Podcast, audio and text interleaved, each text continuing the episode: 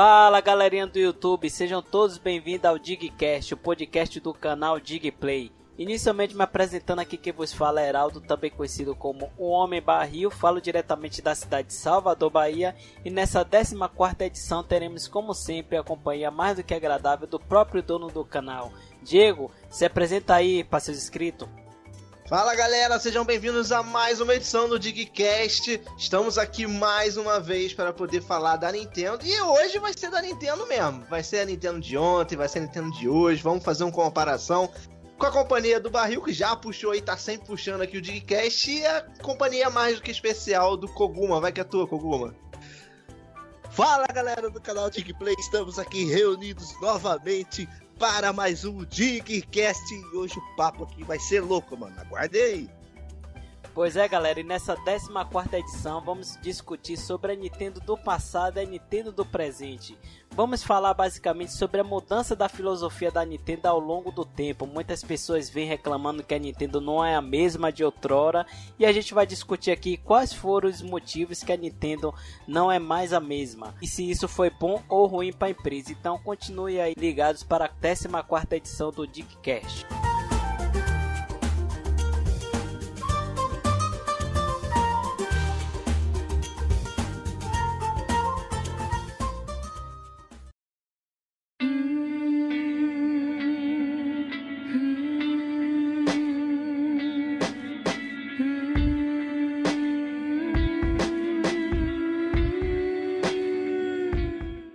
Então vamos lá, galera, começar o nosso bate-papo aqui nessa 14 edição do Digcast e falar sobre um tema bastante polêmico que provavelmente vai gerar muita divisão e muita discussão e falar sobre a Nintendo de ontem e a Nintendo de hoje, a Nintendo do passado e a Nintendo do presente. E é nítido ver que a Nintendo de hoje se modificou, mudou muito da Nintendo de ontem. É, a Nintendo que no passado era uma empresa muito respeitada e tinha uma disputa ali acirrada com suas concorrentes.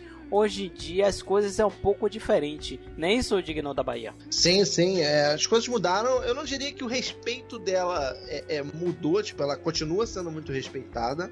Só que a Nintendo ela tinha um respeito duplo, né? Antigamente, ela era muito respeitada tanto no, no, no caso de consoles, no caso hardware, quanto no software, que são os jogos, né? Todo mundo respeitava os consoles da Nintendo, todo mundo respeitava os jogos da Nintendo, no hardware e no software. A diferença de antigamente para hoje é essa, tipo, hoje os consoles de mesa, não portáteis, de mesa da Nintendo, não estão com tanto respeito assim. Quando eu falo respeito, eu acho que é mais prestígio, digamos assim, né? As pessoas não têm mais aquela confiança que tinha na Nintendo de antigamente. A Nintendo do Nintendinho, que trouxe os games de volta para casa de todo mundo, que acabou com aquele crash que aconteceu. A Nintendo do Super Nintendo, que trouxe um console poderoso para casa de todo mundo, para poder jogar aqueles jogos que a gente jogava no Flipper para dentro de casa, em um ou dois players. Então, a Nintendo de antigamente, ela tem uma coisa boa e tem a coisa ruim comparado com a, de hoje. A coisa boa é isso que eu já citei, é o prestígio, a potência, tudo que era de bom a gente vê nos consoles da Nintendo. A coisa ruim, a política dela, né? A política da Nintendo do passado, é, comparado com agora, é, era muito ruim, porque por ela ser boa demais, por ela ter domínio de hardware, por ela ter domínio de software, ela tipo que tinha todo mundo na mão. E isso foi um dos problemas pra gente ter hoje a Nintendo que a gente vê hoje, sabe? Então, é, a Nintendo do passado com a Nintendo do presente é alguma coisa assim bem distoante. Que hoje e atualmente no passado há suas coisas boas e suas coisas ruins.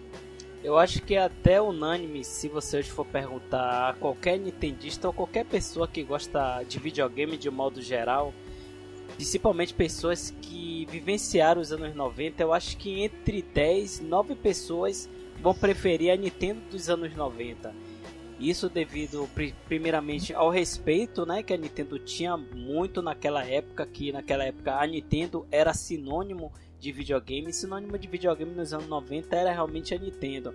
A questão também da própria política, como você citou, e também a questão da nostalgia. Então, se hoje em dia você for perguntar a qualquer nintendista se ele tem preferência da Nintendo do passado ou essa Nintendo de hoje, é, certamente ele vai preferir a do passado. E até é interessante, Diego, você ressaltar essa, essa questão das mudanças das características E eu pontuei algumas aqui como a questão dos jogos de touch party, como você mesmo falou que a Nintendo, além de ter muitos jogos é, em abundância da sua própria empresa, tanto que ela até fez um, um selo de qualidade Nintendo, além da Nintendo ter é, essa abundância de jogos dela própria, ela tinha também muitos jogos de touch party que naquela época praticamente é, se fechou ali com a Nintendo, né?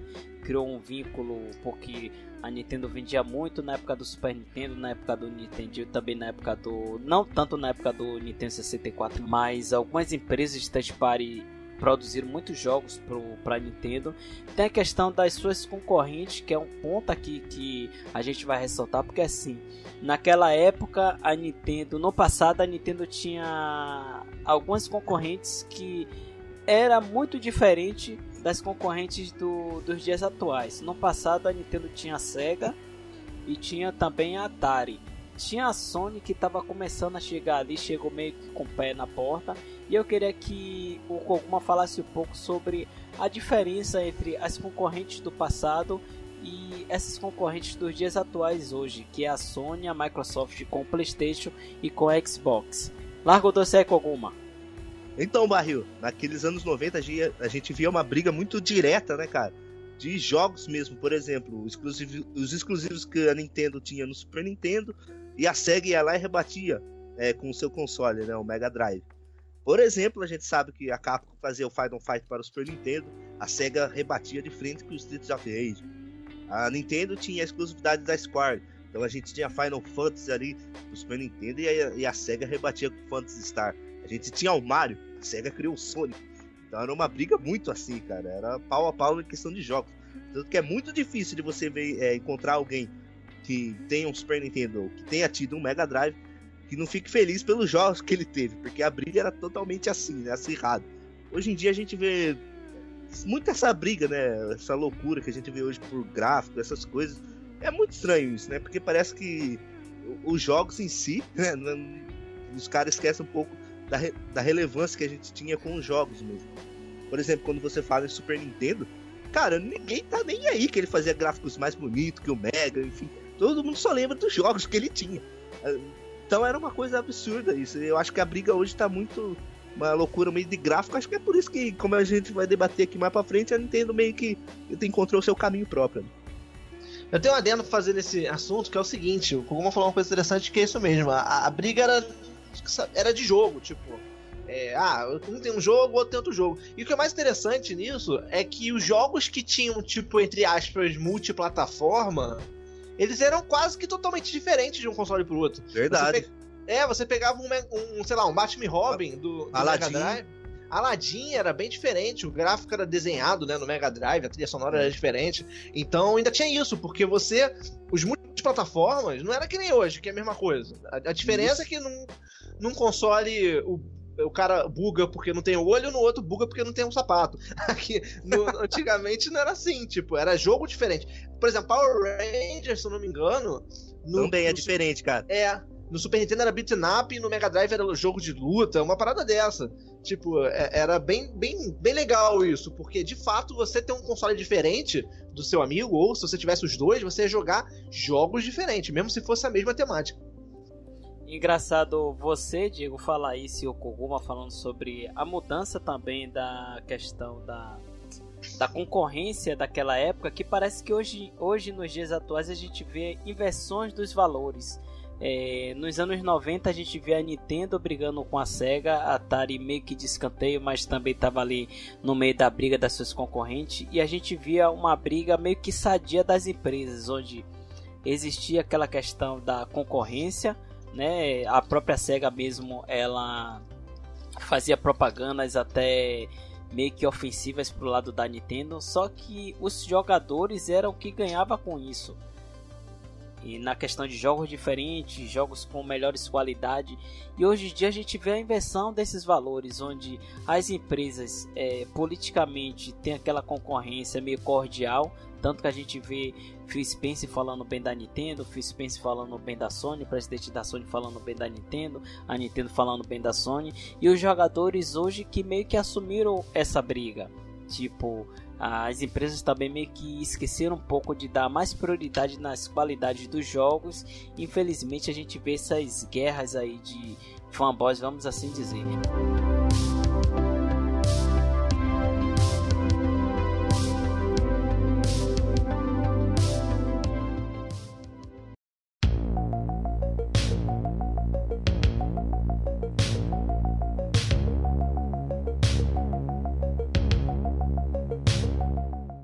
Mas falando um pouco aí mais sobre essa mudança da filosofia da Nintendo, e eu tava tentando ver um ponto na linha do tempo onde foi que a Nintendo começou a modificar a sua filosofia de empresa e de estratégia de mercado, eu acho que o primeiro passo foi na mudança da presidência da Nintendo. Então a gente vê que o Hiroshi Yamauchi, que ficou na presidência da Nintendo durante 50 anos e a própria família Yamauchi foi a família que fundou a Nintendo. Então ele já tinha uma filosofia. O próprio Hiroshi ele passou por uma série de metamorfose dentro da própria Nintendo, que começou com uma empresa de brinquedos e aí partiu para a parte da, de alimentações e depois foi para a parte de, de baralhos e aí foi investindo, foi investindo, foi se modificando e até que chegou na parte de videogames. E o Hiroshi ele foi muito importante para a Nintendo. É, foi por causa dele que a Nintendo praticamente se inseriu, vamos assim dizer, no mundo dos games. E na época dele foi praticamente o auge da Nintendo, onde a Nintendo teve o Nintendinho, teve o Super Nintendo, teve o Nintendo 64 e por fim teve também o Nintendo GameCube, que foi na mesma época que o finado Iwata assumiu a Nintendo. Então eu acho que a primeira, a, o, o, primeiro nível, vamos assim dizer, de mudança de filosofia foi na questão da mudança de presidência. Você concorda, Digno da Bahia? Ah, sim. Concordo e discordo. Porque o GameCube já foi era o Iwata, né? O Iwata já estava no GameCube, se eu não me engano. Por quê? O que, que fez a Nintendo mudar o pensamento dela? Tá?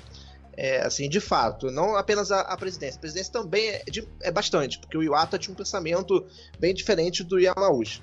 A Nintendo, desde o início, desde o primórdio, acho que a gente já falou isso em algum podcast aqui, ou sei lá, em algum vídeo. A proposta da Nintendo sempre foi trazer diversão para dentro de casa, essa diversão num hardware potente e barato, sempre a potência e barato e, e, e, o preço sempre foi algo que a Nintendo sempre quis tentar trazer, né? O hardware mais potente possível num preço mais acessível possível. Esse meio termo. Se você pegar o Nintendo foi assim, o Super Nintendo foi assim, o game, próprio GameCube. O que aconteceu aí nesse meio do caminho? Nintendo 64 também. O que aconteceu nesse meio do caminho? Foi o seguinte, foi é, tipo as sucessões de erros da Nintendo no passado versus um novo, uma nova visão de mercado. Por quê?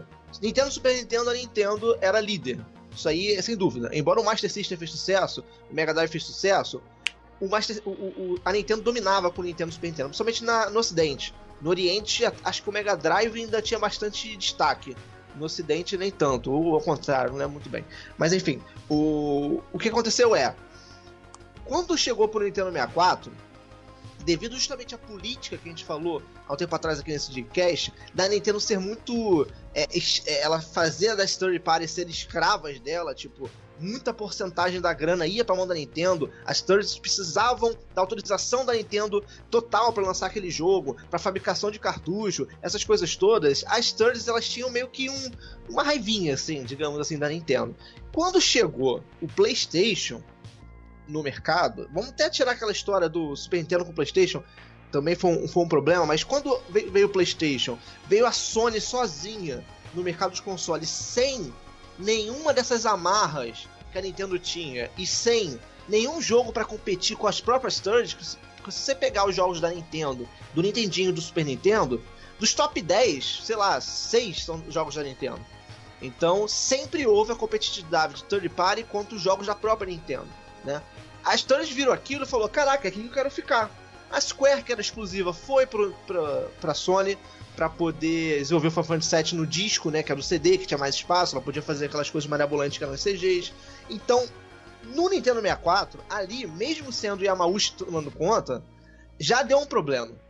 Porque justamente por causa desse abandono das thirds. Então ali que a Nintendo começou a sofrer. E nesse histórico de sofrência, digamos assim, Nintendo 64 e GameCube, o que, que o Iwata viu nisso aí? O Iwata viu que a Nintendo no GameCube foi a última tentativa dela de trazer um, um, um hardware parrudo para competir com a Sony, que já tinha dominado o mercado do PlayStation 1 e PlayStation 2.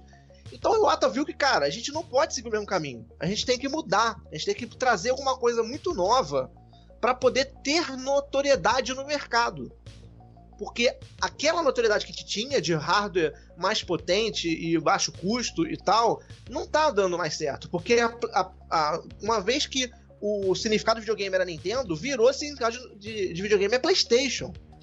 Então alguma coisa tinha que mudar. Junto com a mudança de, de presidência, teve essa mudança de pensamento. O pensamento onde eu vou trazer o entretenimento de uma forma diferente para poder trazer um público que não tá jogando videogame para mim.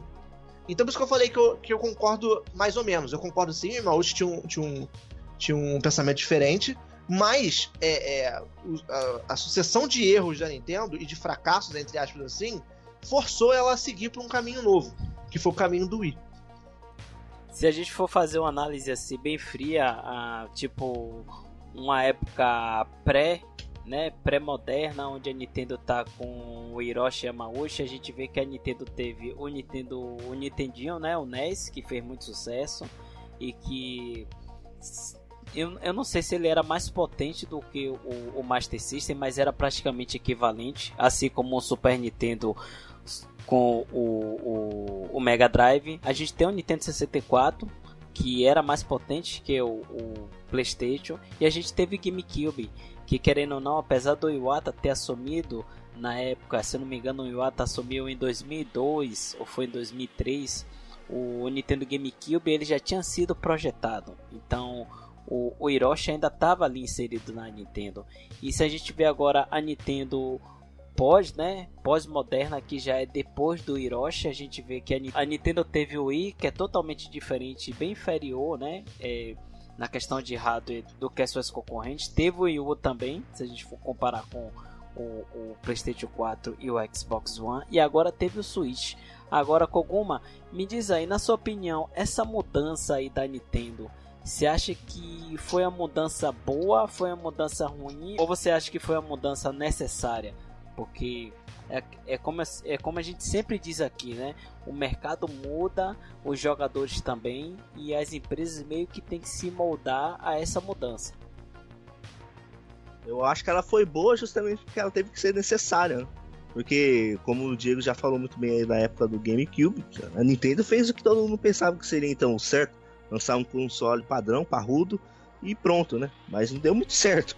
Então essa estratégia aí do, do Iwata, né? De implantar Cara, o Iwata, a frase dele ali, uma das mais emblemáticas, é, deixa claro, né? Jogos têm que ser divertidos. E é isso, cara. Eu acho que a partir do momento que a Nintendo focou em trazer um, um, jogos e de uma maneira diferente para as pessoas jogarem, acho que isso foi contra totalmente a maré, né? Que a gente via ali e deu muito certo. Acho que chamou a atenção. Acho que foi muito positivo isso. Tanto que hoje a gente até acostumou, né? Nossa, qual que será que vai ser a próxima, né? Que a Nintendo vai aprontar aí? o que, que ela vai criar agora, meio, meio que a gente já se adotou com isso, né? E gosta disso. Não, só para fazer um adendo, o GameCube foi lançado dia 14 de setembro de 2001 no Japão, 18 de novembro de 2001 na América do Norte, e o Iwata assumiu em 2002. Então ele, tipo, que assumiu o GameCube já lançado no mercado. É até interessante a gente ver, né, cara, como que o Wii foi bem foi algo diferente, inovador ali e uma coisa de arriscar mesmo, né? Que a gente já começa vendo assim que o Wii foi lançado com um jogo que não tinha nada a ver com o Mario, né? Então eu gostei muito de, de, de ver isso, né? Cara, o Wii Sports, normalmente a gente esperava um Mario, não, então a Nintendo meio que deu uma reformulada geral mesmo. É, e chamou atenção, tipo, é mais ou menos o que a Nintendo quer fazer com o Switch. Ela chamou a atenção da galera que não jogava videogame com os sports e chamou a atenção de quem jogava videogame com o Zelda Twilight Princess. Né? Então ela conseguiu chamar esses dois públicos no início do Wii. Cara, fala, eu não sei nem se isso tá na pauta, mas eu acho, acho importante isso, a gente falar isso, justamente essa necessidade de mudança da Nintendo. Porque o Wii foi isso, foi a necessidade da mudança, ela precisava mudar porque a concorrência já estava superior a ela e ela precisava chamar atenção de alguma forma. Não acho errado o Wii, tem muita gente que acha o Wii errado, eu não acho. Eu acho que a Nintendo trouxe um, um console mega hiper casual, com jogos hardcore também. Quem, quem teve o Wii sabe que o Wii tem jogos hardcore. Obviamente o público foi casual. Para mim o Wii foi super acerto. Para mim o erro foi o Wii U. Por quê? A Nintendo não teve visão de mercado quando lançou o Wii U eu, não dei o braço a torcer ao mercado, que estava totalmente online, que tinha todos os recursos online, que a galera sim estava querendo potência, porque meio da geração para frente do Wii, no caso foi a ascensão do PS3 e Xbox 360, eles, a galera estava sedento por gráfico. Então, para mim, ao meu ver, o Wii foi um acerto, super acerto, e o Wii U foi um fracasso. Porque com o Wii, a Nintendo conseguiu o que ela tentou com o 64 e GameCube, que não conseguiu. Que era o quê? Voltar pro holofote a Nintendo estava com todos os holofotes virados para ela na época do Wii e do DS. Qual era dela? Era a hora dela lançar um console competitivo no mercado como era antigamente. Para mim, o Wii U ele tinha que ser um videogame com hardware parrudo. Ele tinha que ser um videogame a, a páreo com o Xbox One. Para poder, o quê? Voltar ao mercado de console. E com outro nome também. E com outro nome, obviamente. Nintendo, é, os erros do Wii U a gente já listou aqui pra caramba, né? É, fazer e esse um foi... inteiro. Dá. E esse foi um deles, assim, ao meu ver, a Nintendo, filosoficamente, assim como a gente, tá falando de, a gente falou de mudanças de filosofia e de estratégia, ela, hoje, tá mudando. A gente vai falar até sobre isso, sobre a Nintendo da atualidade. Mas ela demorou para ter esse estalo na cabeça dela. Ela demorou para olhar pro lado e falou: Caraca, gente, o Xbox revolucionou a internet. O PlayStation conseguiu aquela parceria total com a Story Party.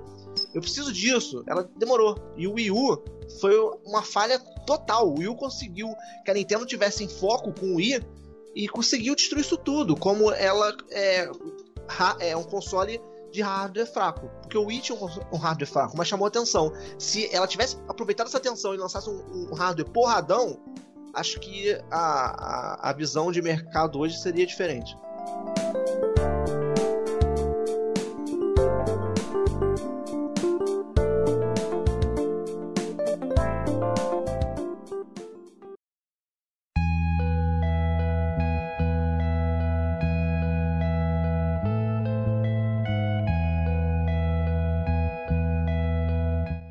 Falando agora sobre a Nintendo da atualidade, uma deixa até que o Diego falou agora há pouco. engraçado foi que semana passada eu estava assistindo um seriado que basicamente esse seriado fala sobre a influência da tecnologia no ser humano. E fazendo paralelo aí com a Nintendo, é, a gente vê que essa mudança que a Nintendo teve ao longo do tempo, a tecnologia esteve sempre como o seu primeiro fator, né? o fator principal, porque se a gente for pegar o Nintendo Wii, o Nintendo Wii U e o Nintendo Switch, é, a gente pode pegar que a maior característica é a influência da tecnologia nesses aparelhos da Nintendo. Não é isso, Digno da Bahia? Sim, até a Nintendo, desde o do Wii, DS e tal, que ela tem focado nesses que a gente chama de gimmick, né?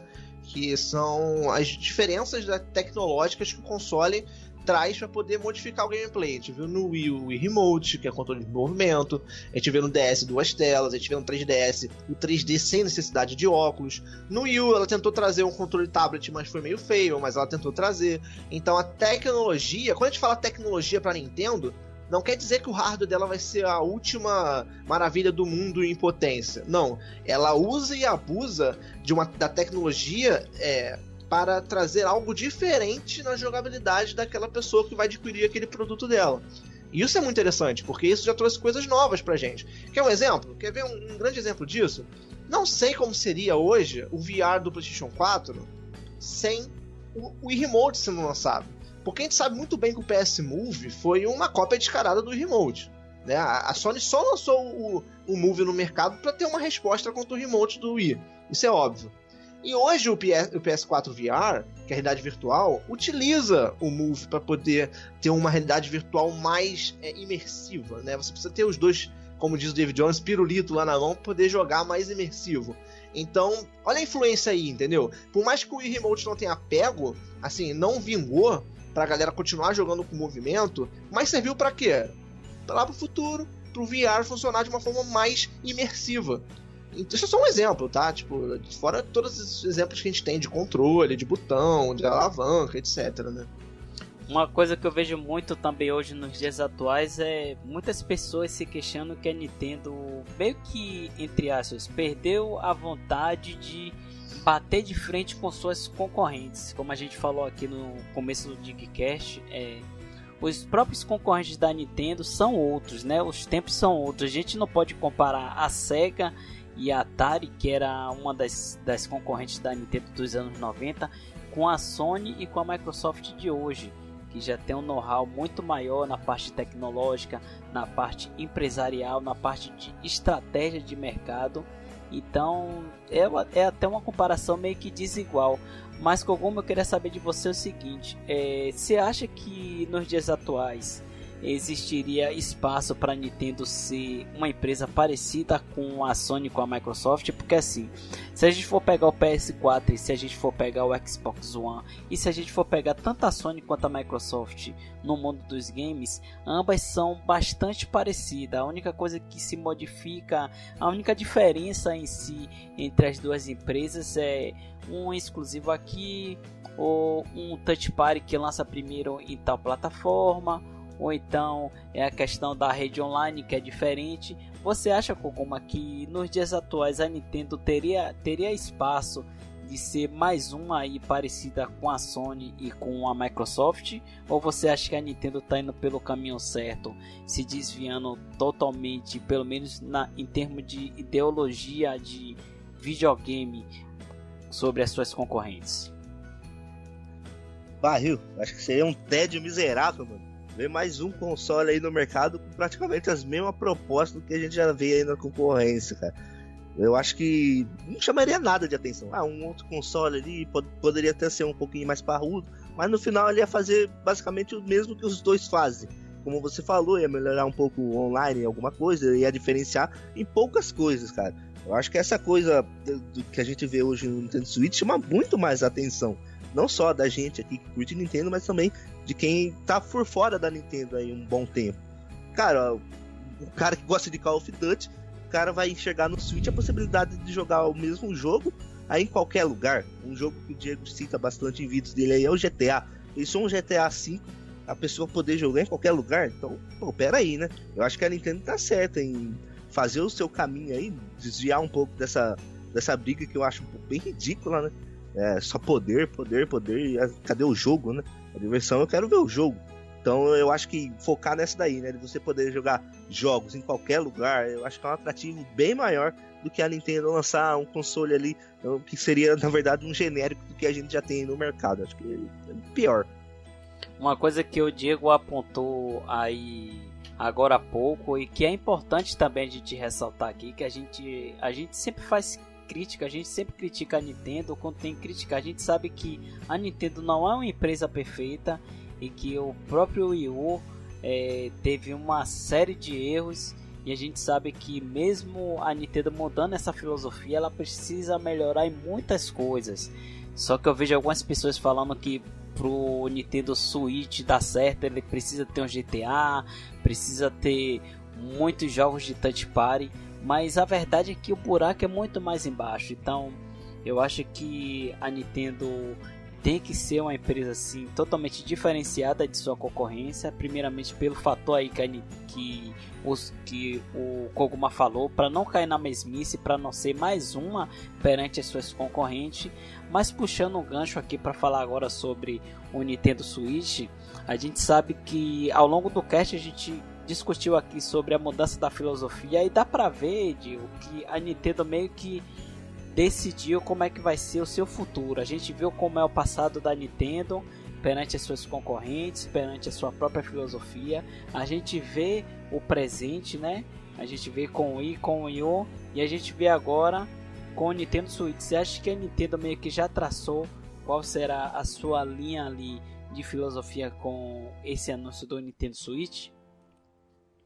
Sim, com certeza. É, a filosofia dela é essa que o Koguma falou e que eu já falei em vários vídeos. É acertar dois, é, dois coelhos com uma ca caixa d'água só. com uma caixa d'água só. Que é você pegar aquele público de console de mesa e aquele público de portátil. É, assim, como o Koguma falou, hoje não tem mais espaço para console igual. aquilo que eu falei do Wii U, tipo, pra mim, potência tinha que vir no Wii U. Porque foi, era antes do PS4, era antes do Xbox One, e a Nintendo poderia ter aqueles mesmos jogos, mesmices, mas ok, que os o console dessa geração PS4 e Xbox One recebeu. Hoje, não tem espaço para um console igual do PS4 Xbox One ou então PS4 Pro no mercado. Né? Seria apenas mais um. Então a Nintendo acertou totalmente com essa nova política. E, cara, o Switch é aquela filosofia de que você tem um console que você consegue rodar ok os jogos de console de mesa em casa. E a partir do momento que você quiser, você pode pegar e jogar aquilo em qualquer lugar. Então, é, ela, ela falou isso nas entrevistas, o Red falou isso, deixou isso bem claro, que a Nintendo não está focando no mercado, no, no, oceano vermelho, né? Que é o oceano já saturado, que é esse negócio de hardware gráfico, hardware gráfico. Ela está focando no oceano azul, num lugar onde tem espaço para ela. E cara, qual é o lugar que mais tem espaço para Nintendo a não ser a parte de portátil? Então por que não a gente conseguir fazer um, um videogame que o cara vai conseguir jogar portátil e mesa ao mesmo tempo? Com, mas com os jogos que os consoles de mesa têm. Que na verdade não é você jogar jogo portátil, você jogar jogo, jogo de console de mesa portátil. Por isso que é muito importante a gente saber, dia 12 de janeiro, se vai ter third party de, é, bastante ou não. Com certeza vai ter, mas essa é a proposta e eu acho essa visibilidade muito boa. Mas é aquilo, a política dela tem que se adaptar à modernidade. Assim, a característica dela, a estratégia e tudo.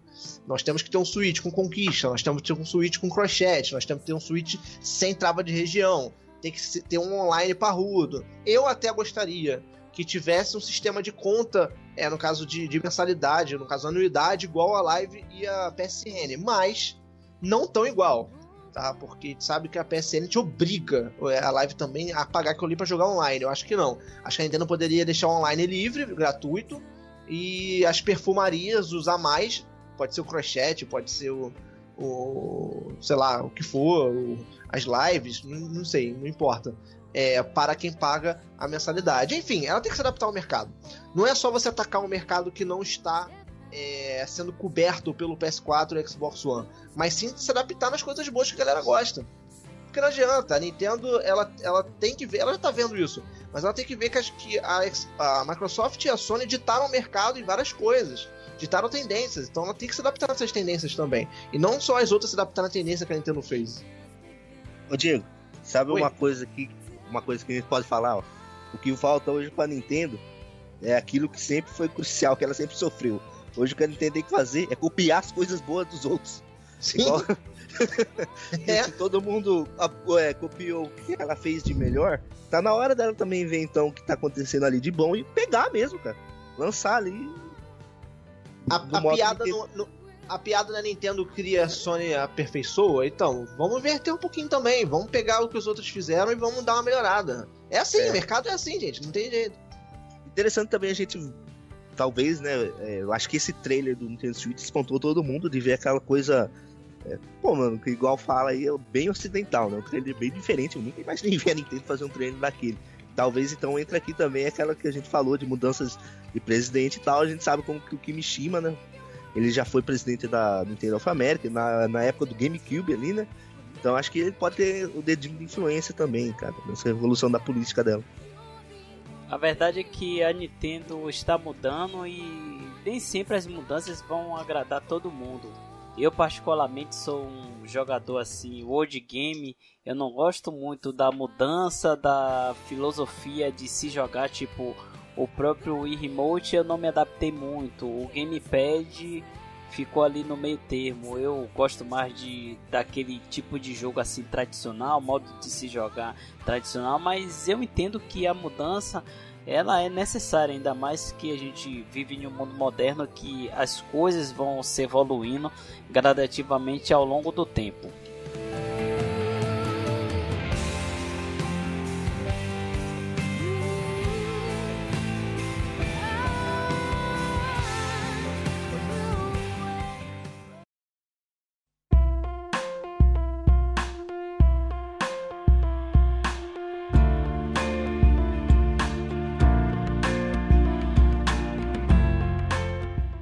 Enfim, galerinha, estamos chegando ao final aí a 14 edição do Digcast, que é o podcast do canal Digplay. Espero que vocês deixem aí o, o, seu feedback sobre essa edição e do Digcast e também sobre o que você achou de tudo aqui que a gente debateu. Será que essa mudança é, realmente é necessária? Será que a Nintendo está indo pelo caminho certo? Deixa seu feedback que a gente vai ter o enorme prazer de estar tá respondendo e estar tá trocando essa ideia, essa informação com vocês. Antes de finalizar, não posso deixar aqui de agradecer a todos os nobres ouvintes aí do canal Digplay. Então, se você está ouvindo aí esse podcast aqui em algum dispositivo móvel, fique sabendo que esse Digcast é um podcast do canal Digplay. Procura lá no YouTube, canal voltado para a parte da Nintendo. E Diego, se despede aí dos seus inscritos mais uma vez, como o Barril fez, de agradecer a todos os inscritos, os antigos, os novos, todo mundo aqui por ter participado, ouvido e também comentado, se você já comentou aqui embaixo, nessa edição do Digcast, que falamos do Nintendo no passado, Nintendo no presente. Eu achei bem legal, gostei do bate-papo. Agradecer mais uma vez ao Barril por fazer acontecer esse Digcast.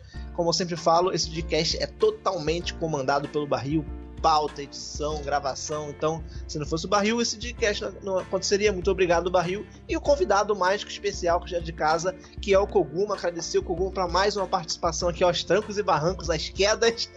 a gente conseguiu gravar um podcast bem bacana. Vai que é tua, Koguma. É isso aí, galerinha do canal Digplay. Eu também vou me despedindo por aqui, agradecer ao Homem Barril, maior mito da Bahia, e aí também é o Diego, e aos dois em geral, que teve uma paciência danada aqui com a minha internet hoje, mas saiu esse Dickcast aí, galera. E como o Barril já falou, vamos reforçar aí. Comente aí eh, o que vocês também vê dessa mudança da Nintendo, como vocês é, viam na época do Yamauchi, depois do Iwata, e agora o Tatsumi Kimishima também, e essas mudanças em geral. E quem quiser conhecer meu canal é o Cogumelo do Zelda, também falo muito de Nintendo ali. Diego vai deixar aí na descrição e é isso. Agradecer novamente aí a todos os inscritos e os nobres ouvintes aqui desse Digcast do canal Digplay. É, pra galerinha que tá ouvindo essa edição pela primeira vez, fique sabendo que aqui no canal Digplay tem uma playlist com as outras 13 edições que já teve aí do Digcast. É agradecer ao Diego pelo espaço, agradecer ao Koguma por estar tá aqui sempre trocando essa informação, tendo esse bate-papo totalmente descontraído. E pra galerinha que quer acompanhar o projeto do Barril, dá uma pesquisada aí, Rádio Barril, que é um podcast que eu falo sobre Nintendo, Microsoft e Sony também. E, enfim, espero que vocês tenham curtido mais uma edição do Digcast. Forte abraço a todos, até a próxima e valeu! Valeu! Valeu!